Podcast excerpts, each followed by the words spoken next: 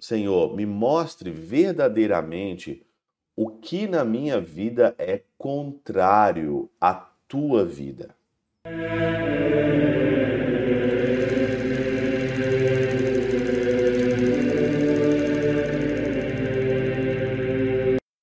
Em nome do Pai, do Filho e do Espírito Santo. Amém.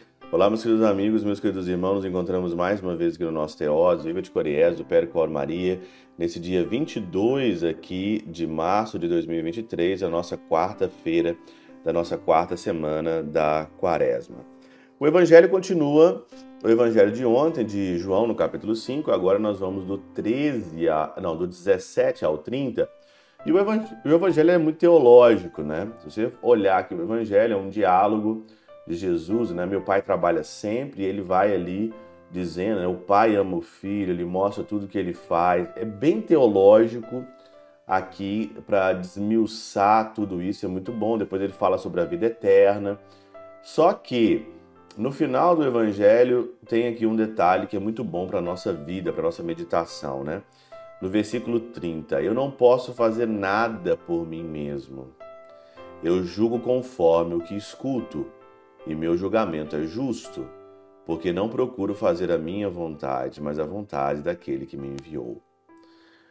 Olha, o tema vontade é um tema que está sempre em alta, né? Fazer a vontade de Deus ou fazer a minha vontade? Fazer a vontade de Deus ou fazer a minha vontade? Como descobrir a vontade de Deus? Como então estar em contato com aquilo que Deus quer para a minha vida? O que Deus pensou desde toda a eternidade para mim, para minha vocação, por exemplo?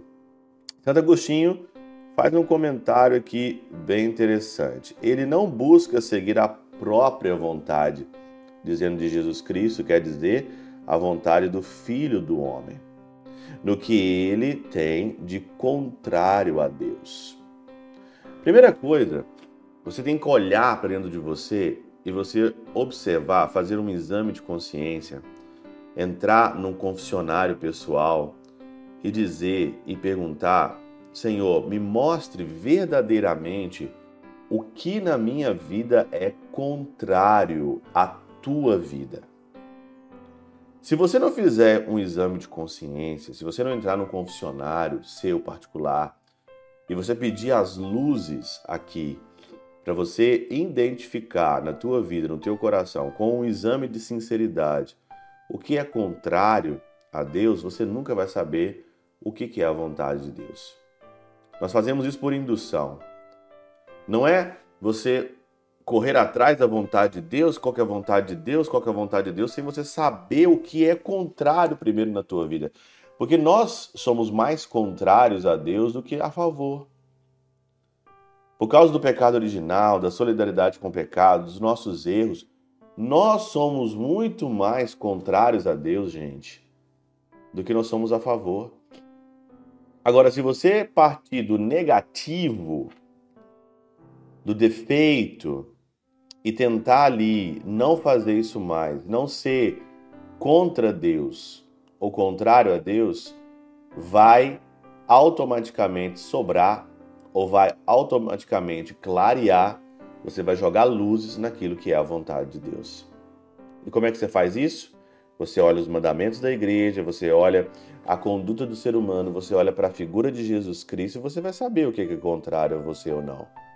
Só que muita gente não tem essa sinceridade espiritual. Muita gente foge, foge do confessionário, foge do confessionário pessoal e vai agindo achando que é perfeito, que é Deus, que é um outro Eros, né?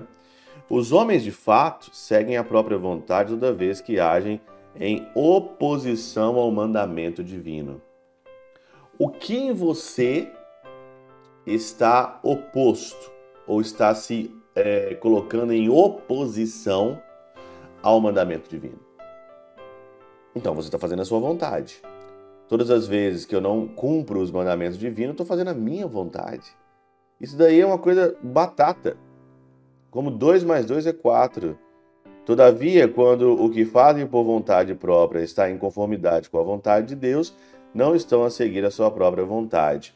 Então, quando o que fazem por vontade própria está em conformidade, a tua vontade é a vontade de Deus, ou a vontade de Deus é a tua vontade. Os teus assuntos são os assuntos de Deus, dizia São Bernardo de Claraval, né?